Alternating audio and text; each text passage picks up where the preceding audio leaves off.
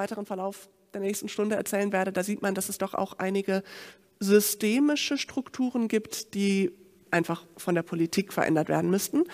Und wir sind tatsächlich auch im Bereich der Schulbildung aktiv, also führen jetzt gerade ein richtiges Schulfach durch an einer, in einer neunten Klasse eines äh, städtischen Gymnasiums und es macht wahnsinnig viel Spaß.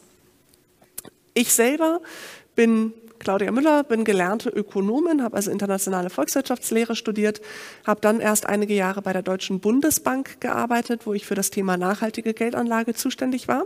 Fand das Thema so spannend, dass ich dachte, das muss man mehr Leuten beibringen und habe deswegen das Female Finance Forum gegründet. Das ist auch nach wie vor der, das Herz eigentlich unseres Unternehmens, also finanzielle Bildung, vor allem für Frauen mit dem Schwerpunkt auf der nachhaltigen Geldanlage an der Börse. Heute fangen wir, setzen wir woanders an. Klar, Thema Geld und Liebe, aber das ist so der, der, der Ursprung des Unternehmens eigentlich. Ich habe mittlerweile auch oder vor einigen Jahren schon äh, ein erstes Buch geschrieben und das Unternehmen ist von mir als Einzelunternehmerin, wie es angefangen hat, mittlerweile zu einem richtigen Unternehmen gewachsen. Seit dem 1. März ist da noch ein Kopf mehr, der ist aber leider noch nicht auf den Fotos. Und äh, das ist einfach eine schöne Entwicklung und zeigt auch, wie hoch der Bedarf an Finanzbildung einfach ist. Die Agenda für heute. Warum müssen wir eigentlich über das Thema Geld und Liebe reden? Ist nicht, wenn man sich liebt, das Finanzielle egal oder, oder auch jeder seines eigenen Glückes Schmied. Warum gehört das zusammen? Dann äh, so ein bisschen schauen, okay, wie sieht das im Alltag aus? Was passiert dann sozusagen irgendwie mit Heirat, Stichwort Ehevertrag, solche Sachen und wie ist das, wenn ich nicht verheiratet bin? Also ein bisschen die rechtlichen Aspekte und dann das Thema Verantwortung für die Kinder. Und dann gebe ich euch nochmal so ein paar einfach grundlegende Impulse mit. Ihr merkt es schon, ich duze euch einfach alle. Ähm, das geht mir leichter von der Zunge und ich habe auch gemerkt, dass Fragen leichter kommen, wenn man sich duzt. Ich biete euch das also an. Ich bin Claudia, aber wer das nicht möchte, sieht mich einfach in der Frage. Ich sieze dann zurück. Ich möchte das niemandem aufdrängen. Das ist nur ein Angebot. Warum also das Thema Geld und Liebe? Warum Finanzen in der Beziehung? Vielleicht kennst du einen dieser Sätze entweder von dir selber oder von Freundinnen oder so. Wir sind verheiratet, also gehört uns doch eh beiden alles. Wir brauchen kein Testament. Wir haben Kinder, die sollen einfach mal alles erben. Und äh, auch sowas wie Erbschaft und Schenkungen fallen nicht in den Zugewinn. Daher brauchen wir keinen Ehevertrag. Ich behaupte, die eigene Finanzplanung ist absolut Self-Care und sich gemeinsam mit Finanzplanung zu beschäftigen, bringt eine Beziehung tatsächlich auf eine neue Ebene. Sowohl bislang haben wir es häufig so, dass eine Person hauptverantwortlich ist für das Thema Finanzen. Das ist statistisch gesprochen der Mann. Für den ist es eine wahnsinnige Entlastung, wenn er diese Verantwortung nicht alleine tragen muss. Und auf der anderen Seite stärkt es auch eine Beziehung, wenn ich weiß, meine Partnerin, mein Partner könnte es sich jederzeit leisten, mich zu verlassen, aber er tut es nicht. Er bleibt aus freien Stücken hier. Das ist was ganz anderes, als wenn ich weiß, auch der kann eh nicht gehen, weil er es sich nicht leisten kann. Und das ist erschreckend häufig der Fall. Über Geld und Finanzen zu sprechen, stärkt die Beziehung und vermeidet Missverständnisse.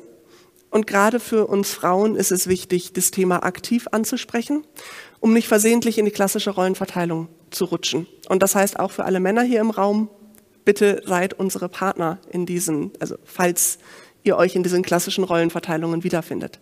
Es geht immer um die Unabhängigkeit in der Beziehung, insbesondere bei unterschiedlichen Gehältern. Und der richtige Zeitpunkt natürlich ist so früh wie möglich, genauso wie wir uns alle wünschen, dass unsere Eltern uns im Zweifelsfall schon zur Geburt einen ETF-Sparplan angelegt hätten, ein Depot. Äh, der zweitbeste Zeitpunkt ist jetzt. Jetzt ist genau richtig. Und im ersten Schritt findet auch mal heraus, wer eigentlich was über Geld weiß und wie euer Mindset dazu ist. Denn das prägt uns immens. Wenn eine Person panische Angst vor Excel-Tabellen hat, dann ist es vielleicht eine schwierige Grundlage, wenn die andere Person sagt, so Schatz, jetzt lass mal reden. Das heißt, da erstmal so die Grundlagen klären, ist ganz hilfreich. Die Altersvorsorge in Deutschland, einmal kurz einen Schritt zurück, beruht auf drei Säulen. Wir haben die gesetzliche Rente, wir haben die betriebliche Vorsorge und wir haben die private Vorsorge. Alle drei Säulen sind notwendig, um im Alter unseren Lebensstandard zu finanzieren. Also die gesetzliche Rente ist nur eine von drei Säulen. Die ist nicht dafür gemacht, unseren Lebensstandard zu finanzieren. Das Problem dabei ist, alle drei Säulen unserer Altersvorsorge sind von unserem Gehalt abhängig. Und das ist ein Thema, sobald Kinder ins Spiel kommen. Denn vor der Familiengründung sind 77 Prozent der Frauen und 80 Prozent der Männer in Vollzeit erwerbstätig. Die restlichen, also quasi identisch, das sind die Zahlen von 2020.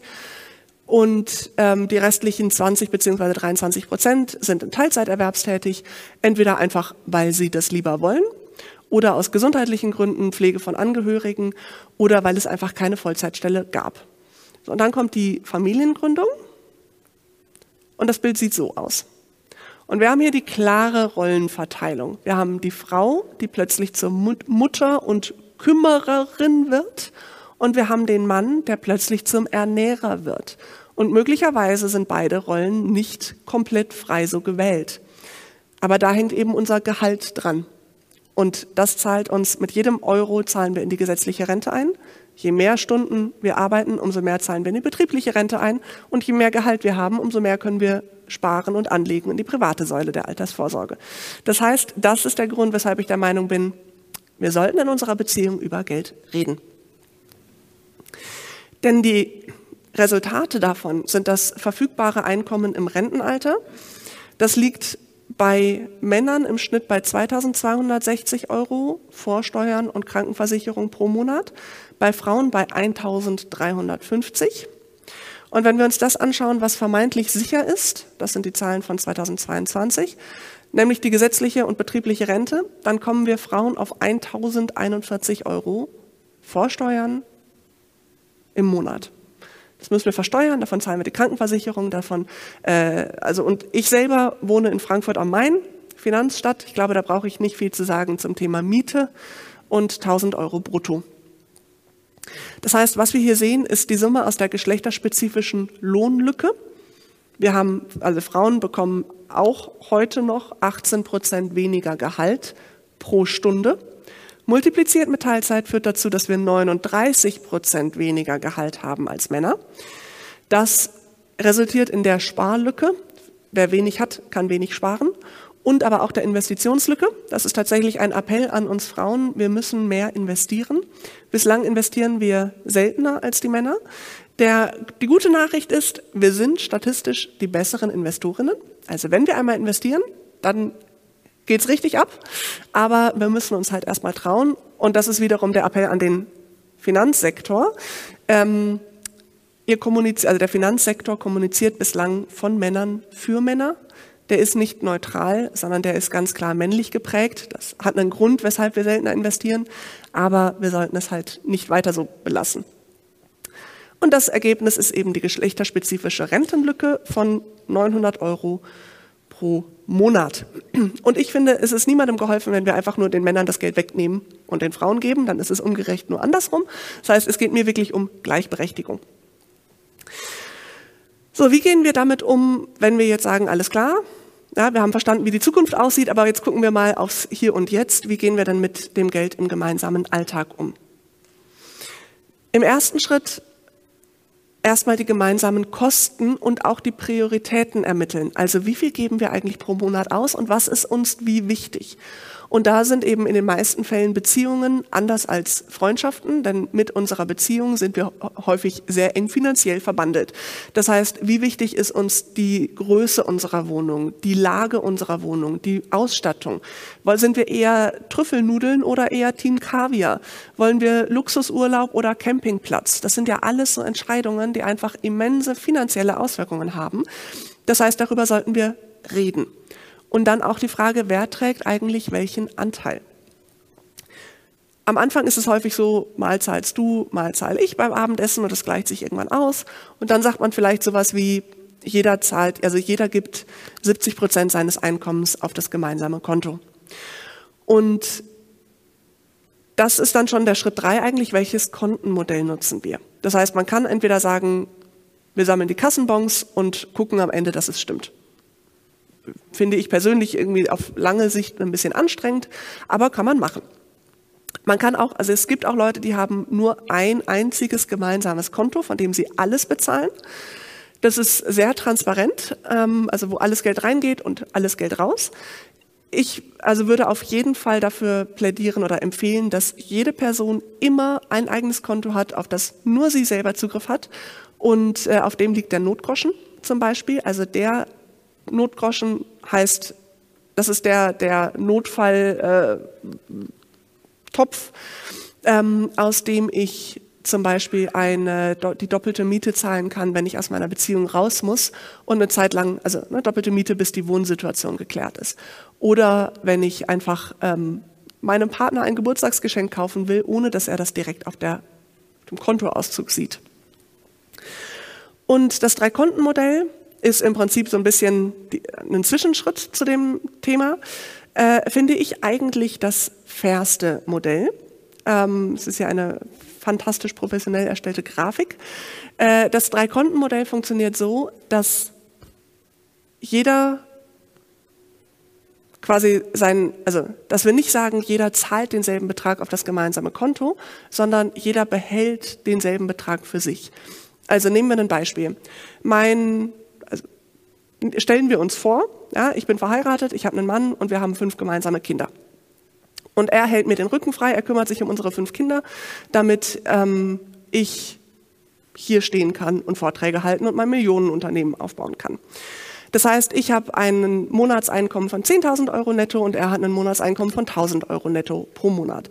Wenn wir jetzt sagen würden, jeder von uns zahlt denselben Betrag, zum Beispiel, also denselben Anteil, zum Beispiel 70 Prozent, also ich glaube darüber, dass wir die Kosten 50-50 aufteilen, braucht man nicht reden. Ist klar, dann ist irgendwie die Wohnung, die wir uns leisten können, sehr klein.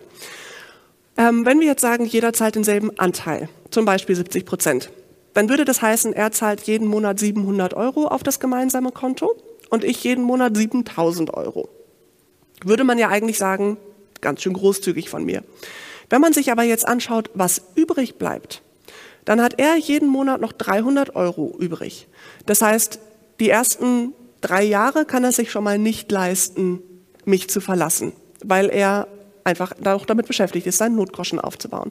Das heißt, auch wenn er irgendwie in Urlaub fahren will ohne mich, dann kann er das nur, wenn ich ihm das erlaube und finanziere. Und die Geburtstagsgeschenke, die er mir kauft, sind vielleicht kreativ, aber ganz sicherlich nicht luxuriös.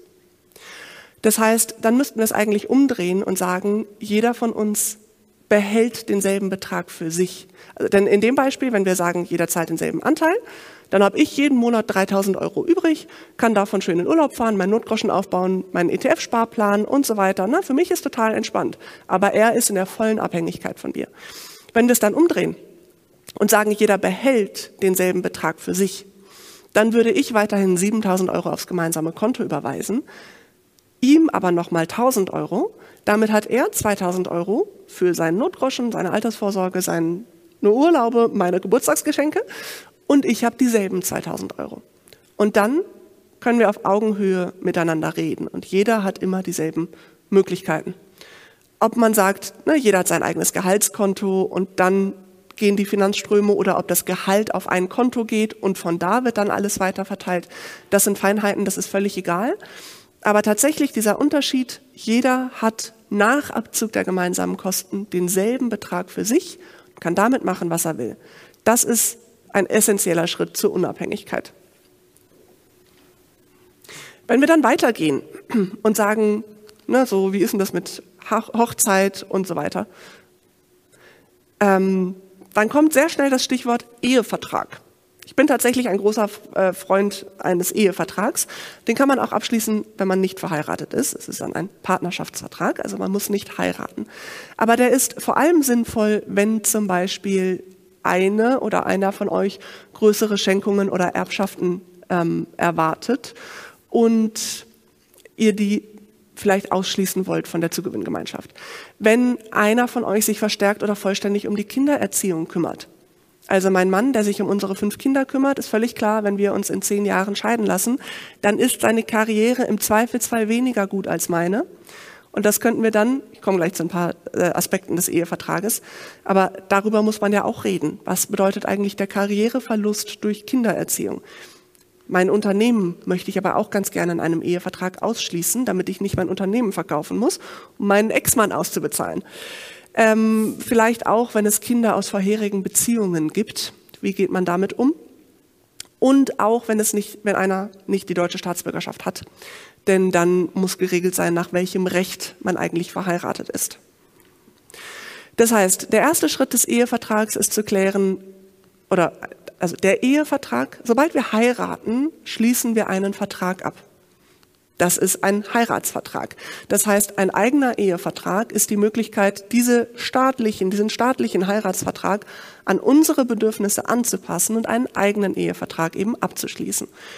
Und der erste Schritt wäre dann eben der Güterstand der Gütertrennung in dem Fall. Also die Zugewinngemeinschaft bedeutet, wenn während man verheiratet ist, wird alles, was hinzukommt, in einen Topf geschmissen und am Ende der Ehe dann durch zwei geteilt. Dazu zählt der, das Einkommen, was dabei war, dazu, zählt auch der, dazu zählen auch die Rentenpunkte zum Beispiel.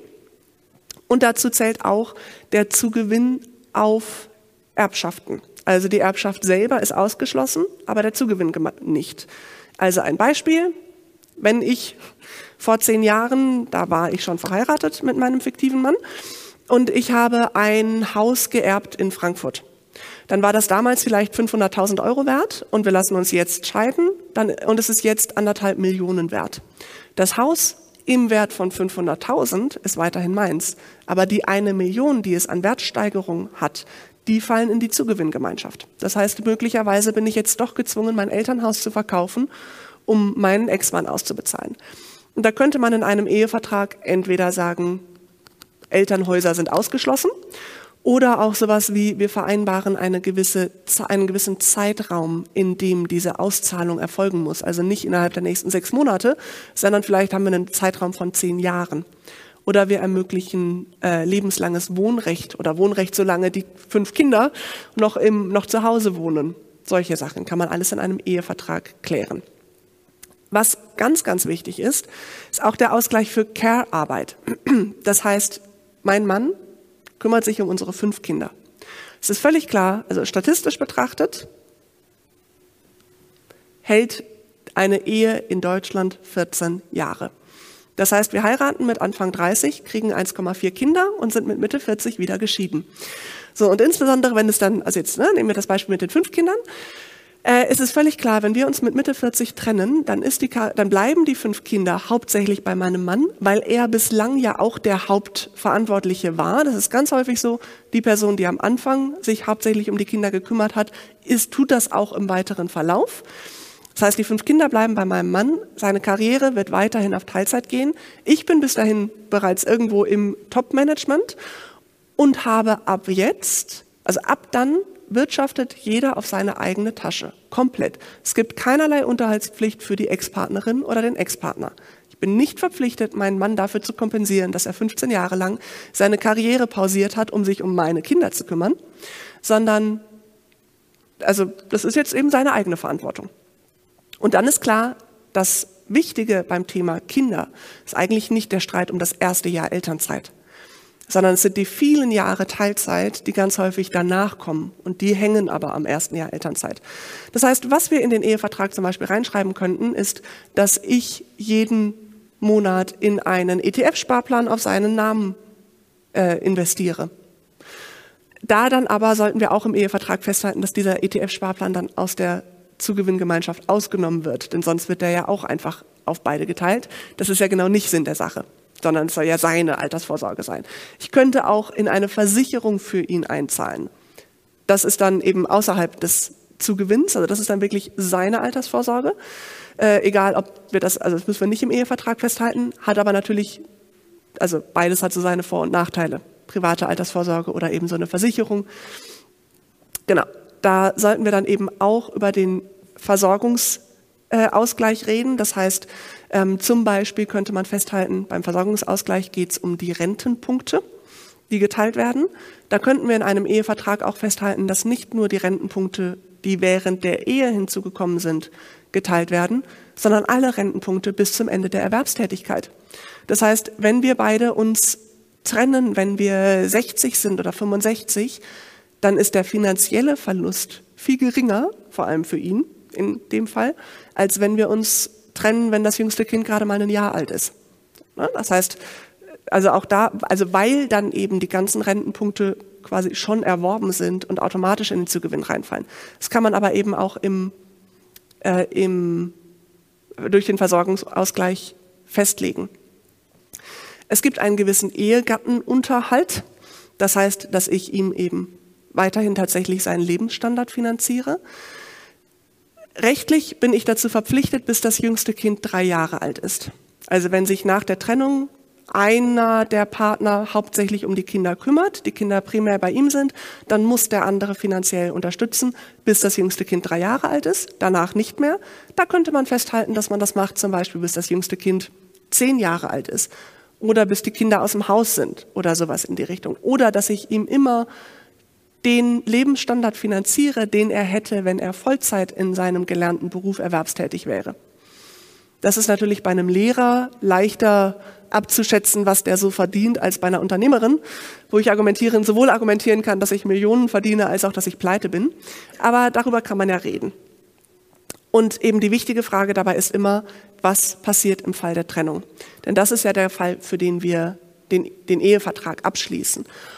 Und ich möchte einmal noch einen Perspektivwechsel mit reinbringen. Denn ganz häufig denken wir so, naja, Ehevertrag, das ist ungefähr das Unromantischste, was man machen kann. Na, du denkst jetzt schon ans Ende unserer Beziehung.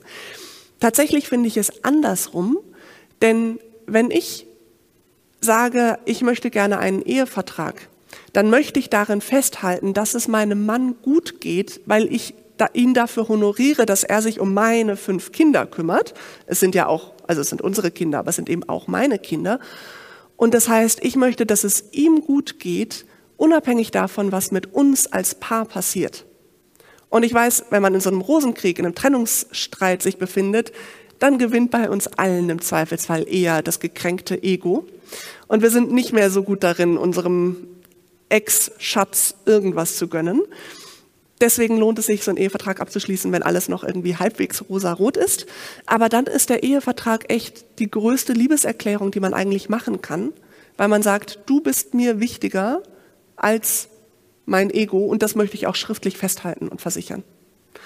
Der Ehevertrag muss notariell beglaubigt sein und eine individuelle Beratung bekommt man zum Beispiel von einer Fachanwältin für Familienrecht oder auch Fachanwalt. Ähm, genau.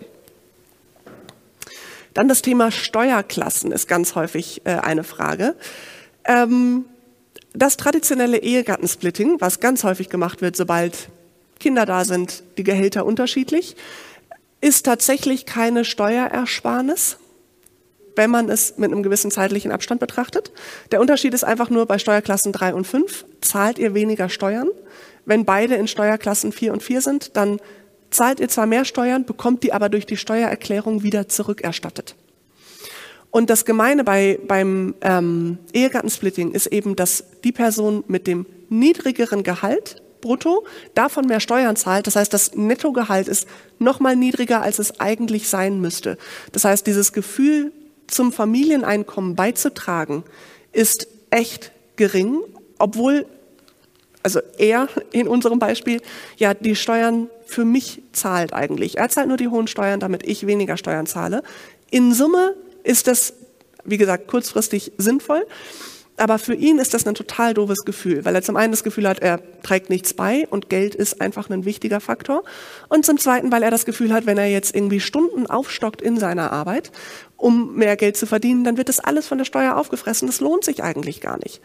Das heißt, da einfach mal Steuerklassen 4 und 4 und dann eine Steuererklärung machen, ähm, hilft, aus diesem Denken rauszukommen. Außerdem werden die Sozialleistungen nach dem Nettogehalt berechnet, nicht nach dem Bruttogehalt. Das heißt, wenn er sich jetzt das Bein bricht, und nehmen wir mal an, er wäre Krankenpfleger, das heißt, er wäre wahrscheinlich, keine Ahnung, acht Wochen, zehn Wochen lang nicht berufsfähig, dann nicht arbeitsfähig, dann hätte er die ersten sechs Wochen Lohnfortzahlung und danach rutscht er ins Krankengeld. Und dadurch, dass er das niedrige Netto hat, weil er ja meine hohen Steuern zahlt, ist dann auch noch sein Krankengeld niedrig. Wenn wir jetzt das Dreikontenmodell haben und alle Kosten und so weiter teilen, ist das auch wieder nicht problematisch. Aber wenn wir das nicht haben, dann hat er auch wieder das Nachsehen. Und ich hatte ein Beispiel äh, bei meinen Teilnehmerinnen. Der Klassiker, Arzt, und Arzthelferin, sie angestellt in seiner Praxis, sie trennen sich, sie muss raus. Sie arbeitslos, weil erstmal kein, also ne, auf die Schnelle kein neuer Job direkt in der äh, Umgebung, Arbeitslosengeld, niedriges Nettogehalt. Genau das Thema. Ehe kaputt, Job weg, schlechtes Arbeitslosengeld, weil sie die Steuern von ihrem Ex-Mann bezahlt hat. Also ja. Und äh, kleiner Tipp, die Steuerklassen kann man jederzeit wechseln, auch unterjährig und auch einseitig. Ihr müsst da nicht zusammen hingehen. Kann man es elektronisch beim Finanzamt beantragen. Dann natürlich das Thema Absicherung. Was passiert denn eigentlich im Falle von Tod? Und da ist es so, dass wir zum einen eine, also tatsächlich, sobald Kinder da sind, würde ich empfehlen, über eine Risikolebensversicherung nachzudenken.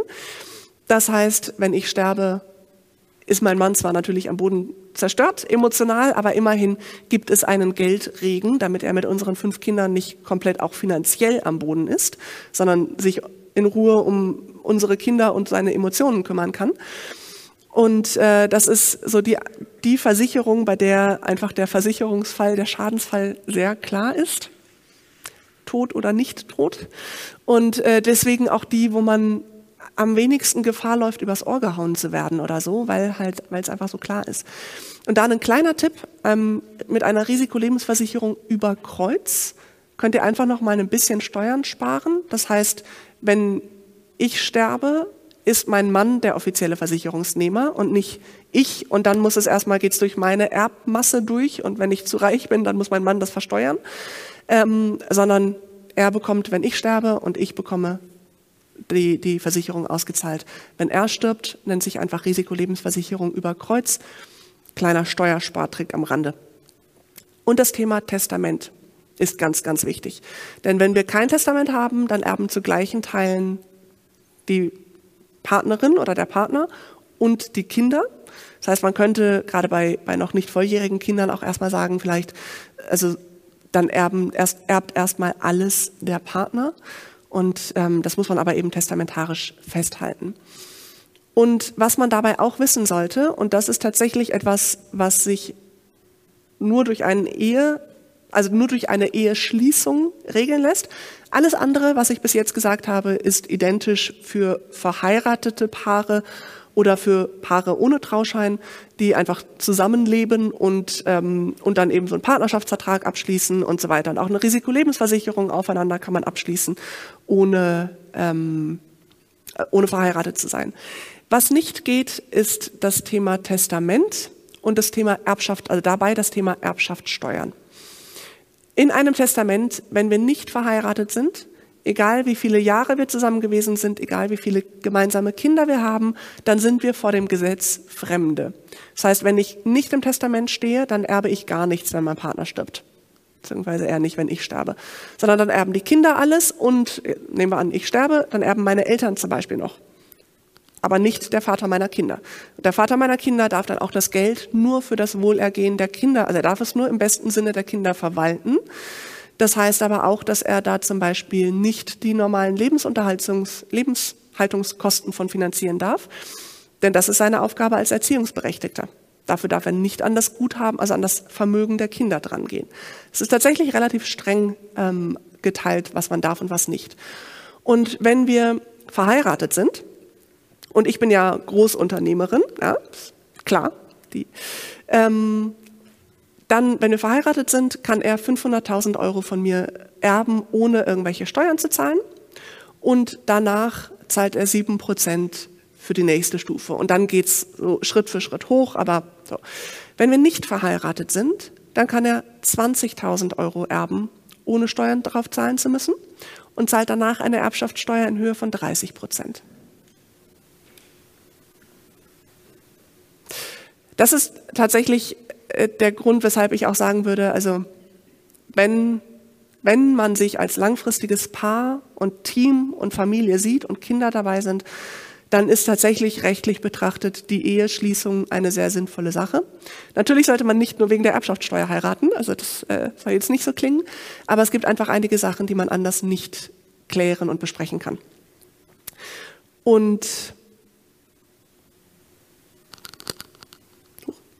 Ähm, nee, genau. Also das, äh, das Thema Testament ist da eben einfach ganz, ganz wichtig. Und dann ist natürlich noch das äh, Thema Verantwortung für die Kinder auch mit dabei. Das heißt, zum einen, wer übernimmt eigentlich welche Verantwortung im Alltag?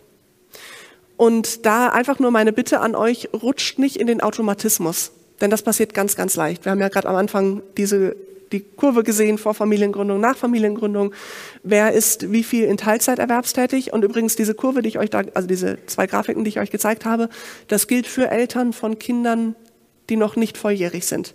Das heißt, dazu zählen auch die ganzen sozusagen Teenies, die schon fast erwachsen sind, äh, aber auch deren Eltern und vor allem halt die Mütter sind in Teilzeit erwerbstätig. Und das ist ja auch okay. Also ich finde nicht, dass jede Person 100 Prozent arbeiten muss. Ich finde eh, dass wir durchaus das ganze Thema Arbeit äh, in Deutschland noch mal ganz anders denken dürften. Aber man sollte einfach wissen, was die Auswirkungen sind. Und das heißt eben auch beim Thema Teilzeit. Wer arbeitet wie viel in Teilzeit? Vielleicht arbeiten ja, also ne, es kann sein, einer 100, einer 0. Ich bin da tatsächlich wertfrei. Ich kläre halt über die finanziellen, auf, äh, finanziellen Folgen auf. Aber ansonsten ist es mir ganz egal. Ähm, und wenn man das möchte, Aufgabenteilung kann ja total effizient sein.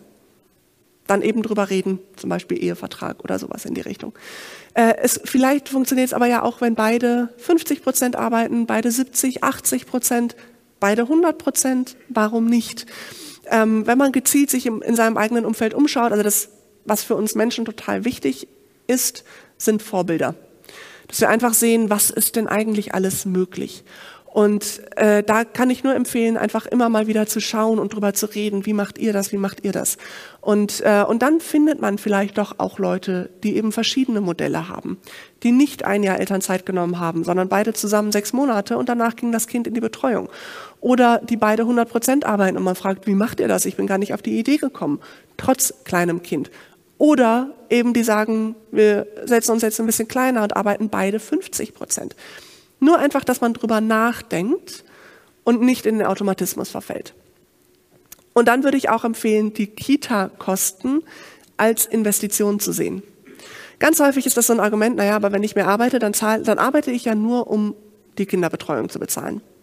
Ja, je nachdem auch in welchem Bundesland man, man äh, wohnt und so weiter, kann das so sein. Aber der große Unterschied ist zum einen, wenn ihr einer bezahlten Arbeit nachgeht. Care-Arbeit ist auch Arbeit, aber sie wird nicht bezahlt. Also wenn ihr in eurem Job seid, dann ähm, sammelt ihr einfach Arbeitserfahrung, was für die spätere Karriereentwicklung immens wichtig ist. Euer Humankapital bleibt frisch, bleibt wertvoll. Also stellt euch vor, ihr hättet die letzten drei Jahre zum Beispiel, äh, wärt in Elternzeit gewesen und hättet noch keine einzige Videokonferenz mitgemacht.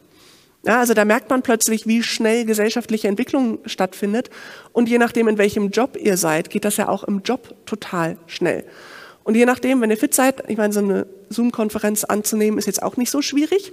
Aber ähm, ne, je nachdem, in der Forschung kann das sein, dass ihr nach ein paar Jahren einfach echt Schwierigkeiten habt, wieder Anschluss zu finden. Und zwar sowohl eben für euch, also sowohl vom tatsächlichen Wissen, das ihr habt, als auch vom Selbstbewusstsein.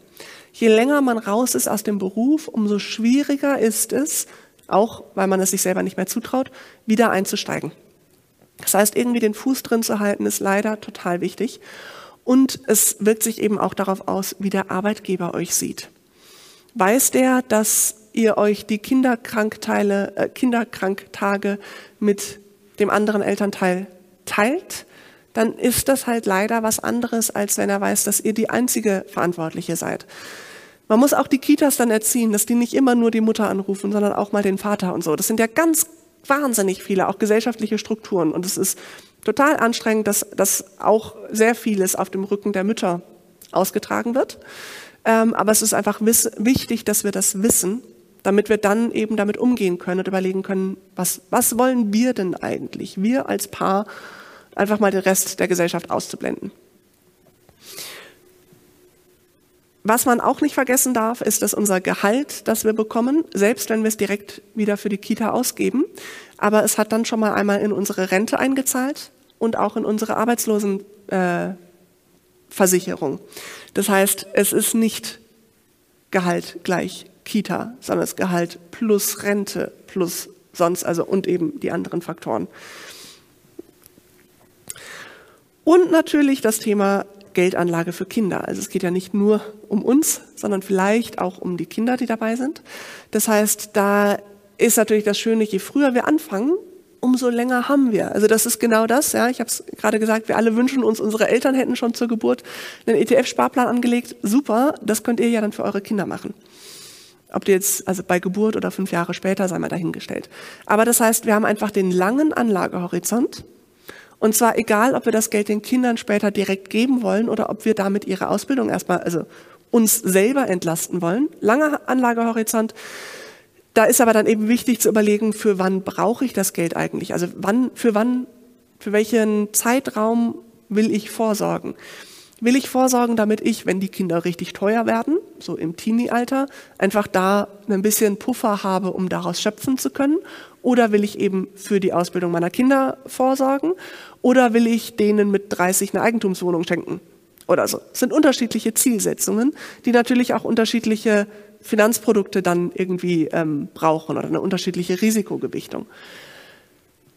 Der Vorteil ist, dass wir dann eben auch sinnvolle Geldgeschenke, die es ja häufig gibt, irgendwie von Großeltern, Paten, Freunden, sonstigem, äh, also dass wir die Geldgeschenke sinnvoll nutzen können. Also falls es hier Großeltern im Raum gibt, Sparbuch macht man nicht mehr.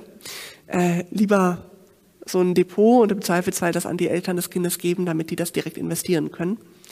Würde ich so empfehlen. Und was aber meiner Meinung nach das Wichtigste ist, ist die finanzielle Bildung der Kinder. Das heißt, zum Beispiel habe ich äh, zwei sechsjährige Patenkinder und fange jetzt an, dass ich mit denen also tatsächlich über ETFs rede und dann gucken wir uns an, welche Unternehmen da drin sind, beziehungsweise das, womit ich sie momentan noch kriege, ist, dass ich sage, dieser Eisbecher, den wir jetzt gerade essen, der wurde von Dividende bezahlt. Das ist ein ganz guter Gesprächseinstieg und äh, aber einfach da, die schon mal so dran zu kriegen, eben sie auch für das Thema zu begeistern. Und generell sind wir Eltern die wichtigsten Vorbilder für unsere Kinder. Sowohl was unseren Finanzumgang betrifft, als auch was unsere, unsere ganzen Lebensentscheidungen betrifft. Das heißt, wenn wir unseren Töchtern erzählen, dass sie alles werden können, aber gleichzeitig sehen sie, dass halt leider äh, irgendwie auf so einer Finanzmesse 90 Prozent Männer sind, dann denken sie sich im Zweifelsfall, dass das dann halt doch nicht für sie gemacht ist. Denn gerade junge Menschen, evolutionär, wollen gerne dazugehören. Es war wichtig für uns, dass wir gleich waren wie die anderen, damit wir im Stamm einfach versorgt worden sind. Und ähm, das heißt, es ist schwierig, wenn man anders ist.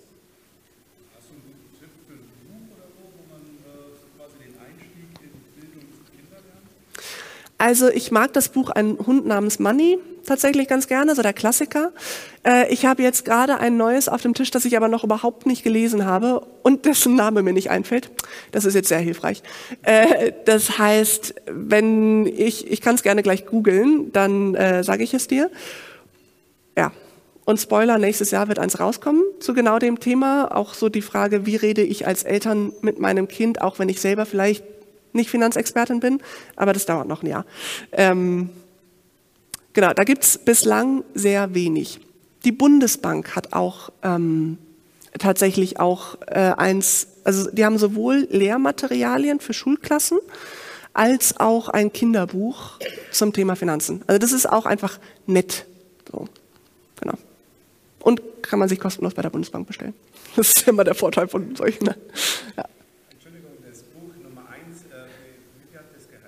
Ein Hund namens Money. Hund. Gerne. Das ist so ein Klassiker von Bodo Schäfer, ähm, den ich generell durchaus auch kritisch betrachte, aber das Buch ist nett. Ähm, also und der, der macht viele gute Sachen zum Thema Mindset. Äh,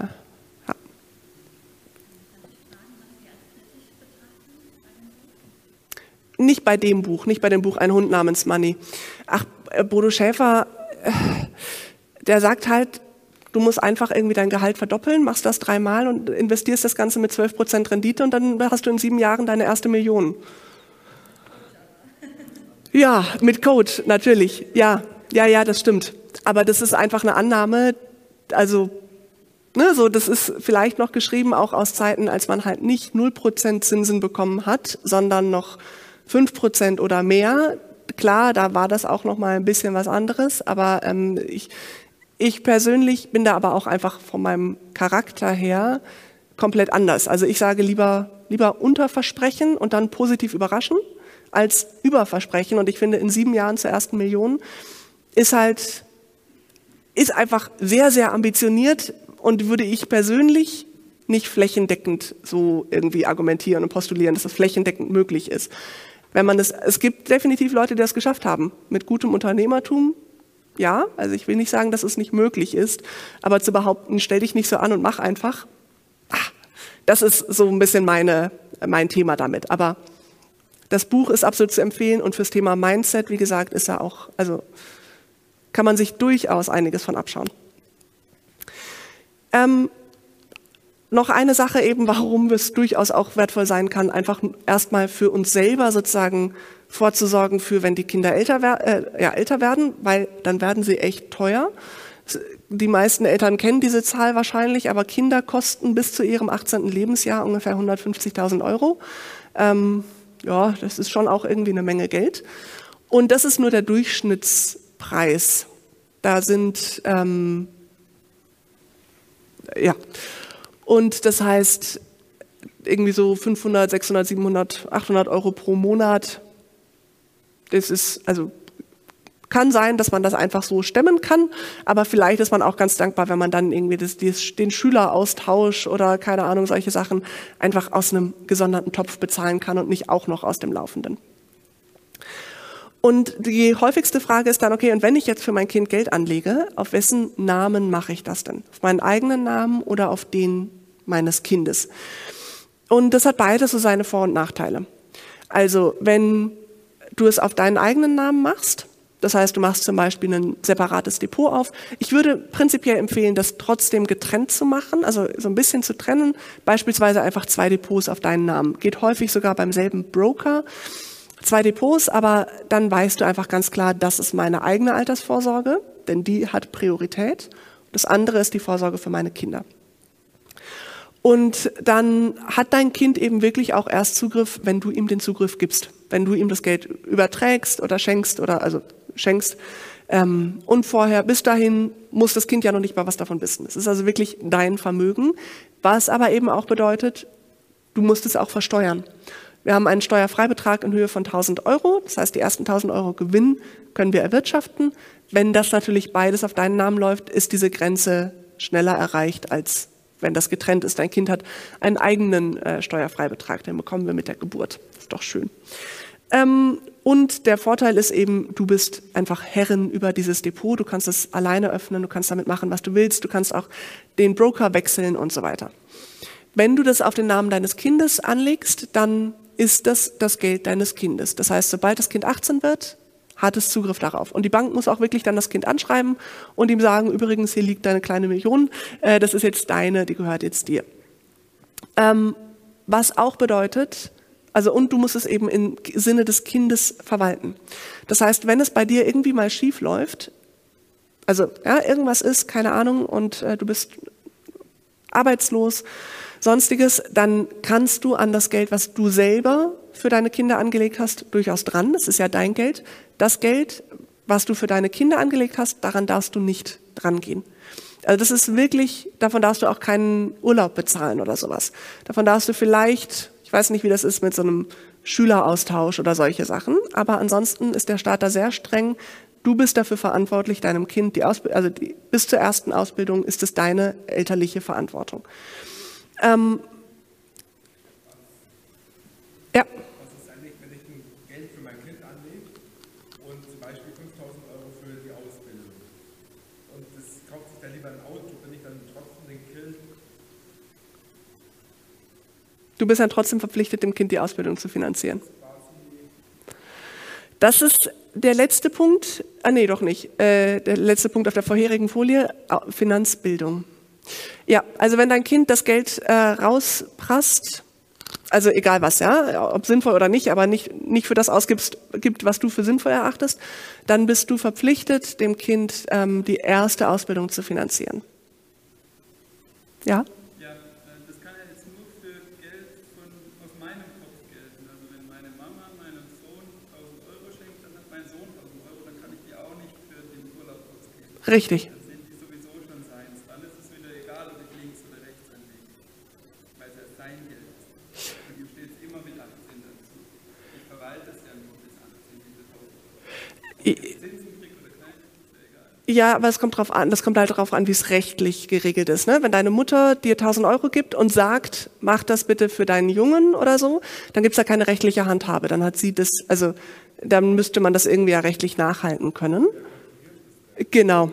Also in so einem Fall äh, glaube ich, wo kein, also das formell hast du recht. Ich glaube, rechtlich betrachtet ist es schwierig, das nachzuhalten.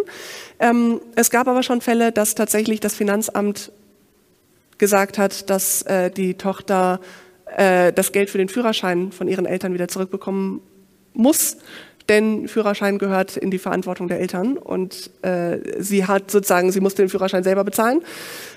Ja, und da musste der Vater das Geld zurückzahlen. Also rückwirkend.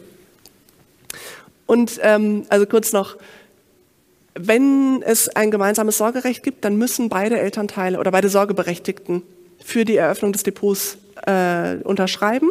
Vorteil ist natürlich auch, sie können nur, also ja, auch da ist es manchmal gruselig, was, was Menschen tun im, äh, in Trennungssituationen. Das heißt, ich habe auch schon Situationen gesehen, wo einer der Eltern das, das ganz klar für das Kind angelegte Geld abgeräumt hat. Das war aber auf den Namen der Eltern, deswegen konnte er das. Äh, wenn das auf den Namen des Kindes geht, geht es nicht. Dann können nur beide Eltern zusammen unterschreiben, was aber auch bedeutet, wenn einer der Eltern sich querstellt und sagt, nee, die Aktien sind Teufelszeug, dann geht das eben nicht. Es müssen beide Sorgeberechtigten unterschreiben. Und falls das Kind, also falls das Vermögen etwas größer ist, dann hat es keinen Anspruch auf BAföG oder Sozialhilfe. BAföG ist die Grenze jetzt gerade angehoben worden, 15.000 Euro. Also wenn das Kind mehr als 15.000 Euro Vermögen hat, eigenes Vermögen, ist es nicht BAföG berechtigt. Ist aber natürlich immer auch noch der Faktor, wie viel Geld haben die Eltern. Also ob das überhaupt reinspielt oder nicht. Und ganz gegebenenfalls fällt es sogar auch aus der Familienkrankenversicherung. Das bedeutet aber, also da muss es mindestens 4.000 Euro eigenen Geldeingang haben. Das heißt, wenn wir hier von Vermögen reden, würde das bedeuten 4000 Euro durch Kapitalgewinne pro Monat. Wenn das Kind so viel eigenes Vermögen hat, ist es, glaube ich, auch okay, dass es nicht in der Familienversicherung drin ist. Jetzt noch ganz kurz einfach ein paar wichtige Impulse und dann können wir gerne für die letzten Minuten noch, ähm, noch weitere Fragen aufnehmen. Finde ich super gut. Einfach was, ne, nochmal zusammengefasst, Offene Kommunikation ist absolut essentiell. Immer pay yourself first, sowohl mit Zeit als auch mit Geld. Das heißt auch zum Beispiel, dass deine eigene Altersvorsorge wichtiger ist als die Ausbildung deiner Kinder. Dein Kind möchte im Zweifelsfall lieber sich die Ausbildung irgendwie selber finanzieren, als später 15 Jahre lang dein Pflegeheim zu bezahlen. Und solange das noch nicht klar ist, solltest du erst in deine eigene Altersvorsorge investieren und dann dich eben um die Kinder kümmern. Und äh, gesunder Egoismus, eigene Ziele und Träume nicht aus den Augen verlieren. Das heißt, das kann zum Beispiel auch bedeuten, dass man sagt, so, die nächsten zwei Jahre haben meine Kinder absolute Priorität, aber ich stelle mir jetzt einen Kalendereintrag, damit ich auf jeden Fall daran erinnert werde, diese Prioritäten immer mal wieder zu hinterfragen. Denn die können sich ja auch ändern im Laufe der Zeit. Und dann sage ich so, und jetzt drehen wir um. Jetzt ist meine Zeit für Job und deine Zeit für Familie zum Beispiel. Und eben Eltern sind Vorbilder für ihre Kinder. Das gilt bei allem, was wir tun. Egal, ob das die Schimpfwörter sind oder unser Finanzverhalten, sie gucken sich alles ab. Und äh, das sollten wir einfach auch wissen. Das heißt, wenn wir ein gesundes Finanzverhalten haben, ähm, ist das das Wichtigste auch dann für unsere Kinder. Stimmt. In fünf Schritten zu deiner Altersvorfreude. Ich mag das Wort Altersvorsorge ehrlich gesagt nicht so gerne. Ich finde, das klingt halt so sehr nach Sorge. Ich rede viel lieber von der Altersvorfreude. Und ich würde sagen, im ersten Schritt berechne mal deine Rentenlücke und einfach auch wirklich deinen ganz konkreten Investitionsbedarf. Ja, wie viel müsste ich denn jetzt investieren, um für mich später, um eben mein Pflegeheim bezahlen zu können? Und dann kannst du auch ausrechnen, wie viel müsste ich investieren, um die Ausbildung meiner Kinder finanzieren zu können. Also das sind alles so Sachen, es hilft, wenn wir klare Ziele vor Augen haben. Dann einfach mal Transparenz erstellen und den Notgroschen aufbauen. Das heißt, mal eine Zeit lang Haushaltsbuch führen. Den Notgroschen aufbauen, der ist einfach wahnsinnig wichtig, wenn wir, ähm, egal in welche Schieflage wir geraten, der ist dazu da, sei es, dass ich es mir leisten kann, meine Beziehung zu verlassen, sei es, dass ich es mir leisten kann, direkt eine neue Waschmaschine zu kaufen und nicht erst sparen muss. Ähm, lerne zu investieren, lerne in deiner Beziehung über Geld zu sprechen und mach es einfach, aber mach es einfach. Es ist also gerade auch investieren, ich meine, ne, ich weiß nicht, wer, was euer Hintergrund so ist. Es ist viel einfacher, als wir häufig denken, aber wir müssen es machen. Und das ist das Wichtige dabei. Vielen Dank an euch. Vielen Dank an eure Fragen. Äh, für eure Fragen.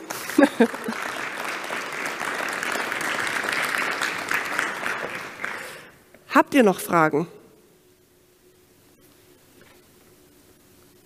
Wie ist es, wenn in einer Beziehung der Partner komplett andere Risikotragfähigkeit oder kein Interesse hat an Finanzen ne? und also auch nicht deswegen Aktien zu investieren, sondern maximal Festgeld, Tagesgeld? Also was ich dabei ja immer ganz spannend finde, ist erstmal auch zu schauen, woran liegt das? Also zum Beispiel wirklich einen, einen ich würde empfehlen, Finanzdates zu machen und zu sagen, okay, wir setzen uns einmal im Monat hin und reden über Finanzen. Und das kann sein, dass wir über das Haushaltsbudget reden und das kann sein, dass wir mal irgendwie über, über äh, Investitionen reden. Und was ich gesehen habe, also ich habe einfach so eine, so eine Grafik, einfach nur so eine Renditeentwicklung, 100 Euro pro Monat, über 30 Jahre, 36.000 Euro. Wenn du die einfach nur sparst, dann hast du am Ende irgendwie knapp, also 28.000. Wenn du die mit 4,5 Prozent äh, Gewinn investierst, hast du 70.000 oder sowas. Und wenn du die mit äh, 6 Prozent Gewinn investierst, hast du 100.000. Und so Kleinigkeiten kann total helfen, einfach die Motivation irgendwie zu verändern. Und das Wichtige, also und ich habe aber leider auch die Erfahrung gemacht, dass es immer wieder Paare gibt, egal wie gut die sich sonst verstehen, aber das Thema Finanzen ist extrem emotional und da ist so eine gewisse Blockade, mit dem Partner darüber zu reden. Das heißt, vielleicht kann es auch hilfreich sein zu sagen, okay, und jetzt schau doch mal, wo du das lernen könntest. Einfach um diese Ängste abzubauen. Und ganz häufig sind Ängste größer, je weniger Wissen wir haben. Und äh, wenn wir dann irgendwie Schritt für Schritt lernen, wie das funktioniert, dann baut das unsere Ängste auch ab und dann könnt ihr vielleicht auch zusammen investieren. Oder, also ja, und wirklich diese, diese regelmäßigen Finanzdates, wo man sich aber auch ein bisschen gemütlich macht, also nicht nur mit der Excel-Tabelle da sitzt, sondern auch irgendwie mit einem Glas Wein oder Tee oder so und äh, also wirklich auch irgendwie konstruktiv redet und auch sagt, warum ist das so wichtig? Ne, es ist halt, geht halt darum, ob wir am Ende eben, wie gesagt, 100.000 haben oder 30.000 und ähm, das verändert dann manchmal schon die Motivation, wenn man, wenn man eben nicht, also, ne, so, weil Aktien ist im Zweifelsfall doch für erstaunlich viele Leute noch so einen, einen es ist kompliziert und es ist riskant Sache. Also was es nicht ist, aber ne, das ist die, die Einstellung. Und wenn das der Glaube ist, dann ist klar, dass, dass der nicht investieren will. Würde ich auch nicht wollen. Aber wenn man dann versteht, was dahinter steckt und dass man das nicht täglich beobachten muss und dass das alles irgendwie entspannt ist und man ist nicht der nächste Wolf of Wall Street, dann kann das deutlich attraktiver werden. Ich glaube, ich muss die Bühne mal räumen, oder? Wie ist denn, ja, okay. Vielen Dank, dass ihr da wart. Und äh, ich bin ja, oben in der Blogger Lounge auch im weiteren Verlauf oder jetzt auch hier noch.